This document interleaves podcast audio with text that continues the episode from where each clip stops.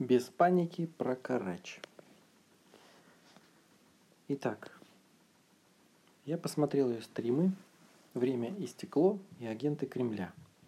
Если есть еще что-то, где она говорила про голосование на голосе, а я пропустил, то подскажите. Первое. Она ни разу не призвала не голосовать. Она не была против самого голосования, не критиковала само голосование. У нее, по ее выражению, есть вопросы к результативности этого мероприятия. Но это уже не первое видео, которое я смотрел. У меня сложилось определенное впечатление. По предыдущим и по этому двум видео могу сказать, что она сильно увлекается планированием, в кавычках. Она любит разрисовать возможные результаты, перечислить их. Э, но этот метод хорош, когда вам нужно путем мозгового штурма найти какое-то решение проблемы. Главное требование, кстати, в такой процедуре какое? Никаких ограничений. Нужно отбросить все сомнения и предлагать самое безумное и фантастическое даже. Вот она и рисует, в том числе самые маловероятные исходы событий. Следующим же этапом в этой процедуре идет анализ предложений на предмет их возможной реализации. Так вот, второго этапа у Карач нет. Она не делает никакого анализа, не, де, не показывает вероятностей наступления каждого из ее нарисованных картин будущего. То есть она хороша в том, чтобы перечислить, разрисовать. Но дальше что с этим делать? Ничего не предлагает не анализирует. Более того, должен сказать, что люди неподготовленные, не знающие методики, наверняка придут к неправильным выводам. А что касается ее скепсиса по результатам, ну, можно сказать, что уже достаточно времени прошло, и уже есть разъяснение, зачем нужен, нужно это голосование, для чего это все делается. И вот эти разъяснения, эти цели она вообще не комментирует. Но она сама придумала задачи голосования, сама их раскритиковала. Ну и получилось как бы как в том анекдоте. Второе. Она озвучила много претензий. И я могу их только закавычить к действиям Тихановской в настоящем и прошлом. Для начала про прошлое.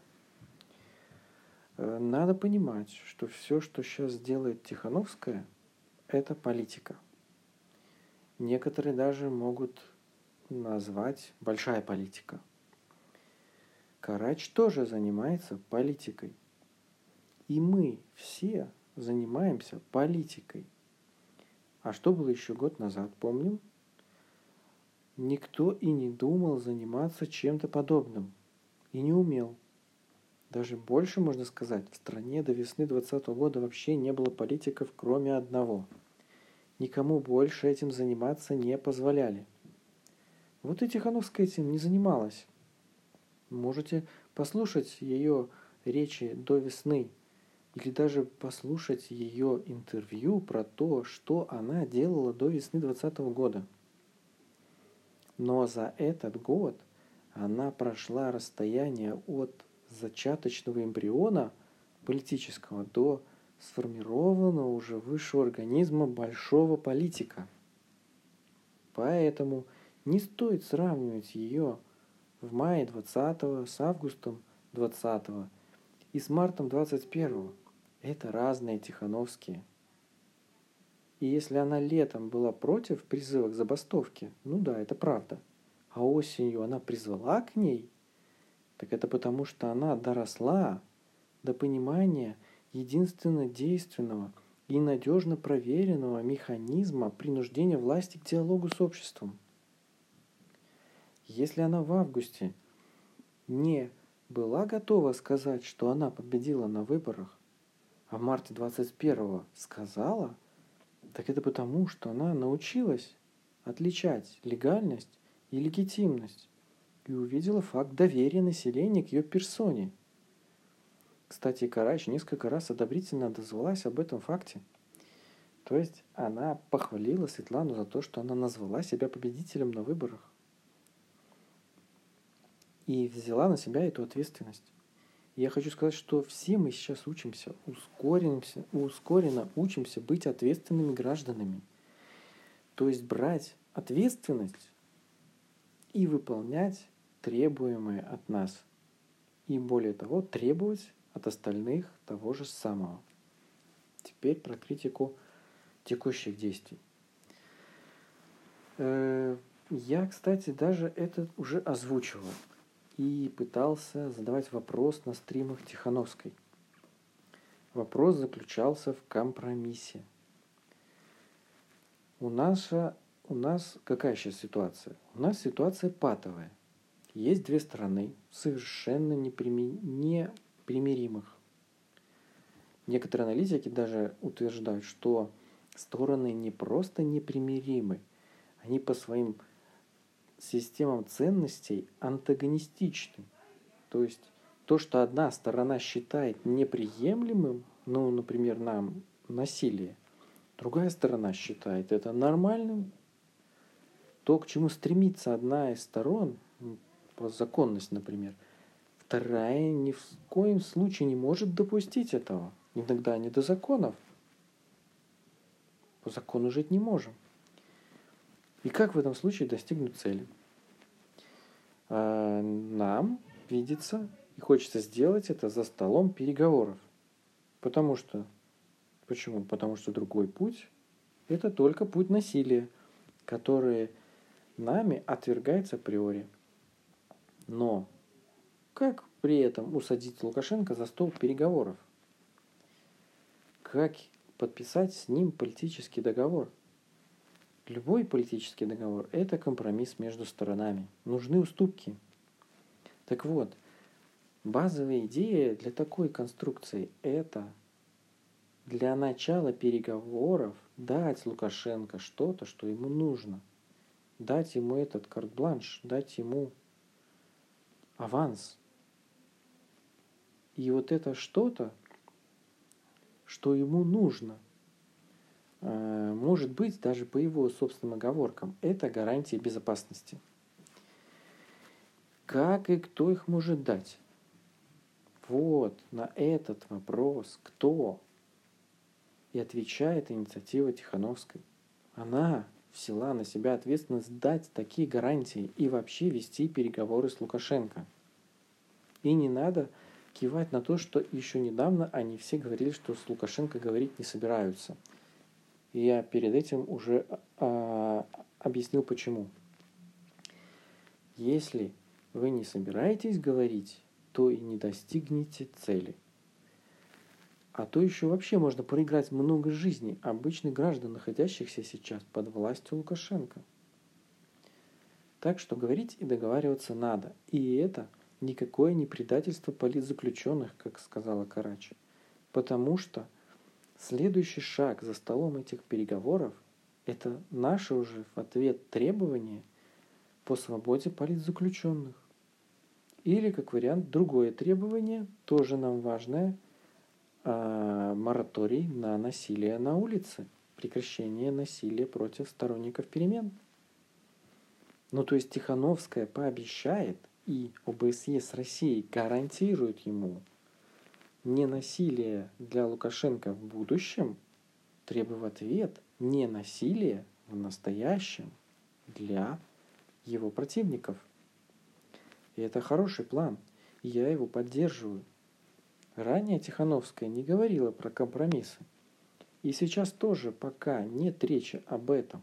Но это логично вытекает из истории с переговорами. Я ожидаю, что это будет одним из первых новостей, которые будут поступать по этим переговорам. Я жду, что так и будет. Да, тут есть нюанс, который вам может не понравиться про гарантии безопасности, окружение Лукашенко, вот это все. Но поймите одну простую вещь. Гарантия безопасности и политическая, юридическая оценка действий могут быть разделены. Третье. Про самому Карачи.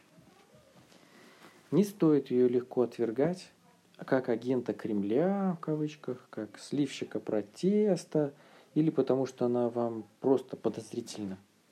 Она тоже очень много делает для протеста. Причем делала это она задолго до 2020 года.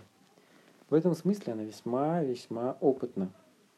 И, как мне кажется, с высоты этого опыта она ведет очень любопытную игру. Тут моя, это моя гипотеза, и относитесь к этому как к гипотезе, но тем не менее.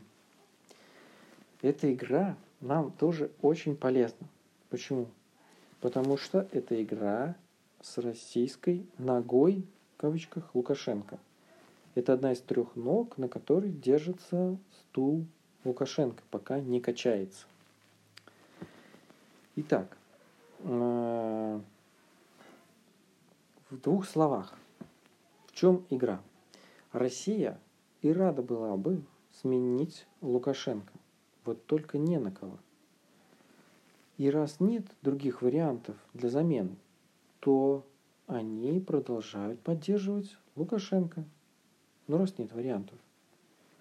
Так вот, мне кажется, что игра Карач в том, кстати, не только ее, она не одна играет в эту игру, чтобы создать ощущение у Кремля, что такие кандидаты найдутся, и что игра на смену режима не только допустима, но и возможна. Я говорю здесь создать ощущение, потому что это именно ощущение. У них сейчас нет этого ощущения.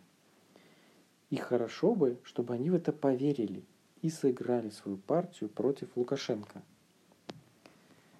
Для нас тут нет опасности, потому что при любом раскладе они не смогут достигнуть своих целей.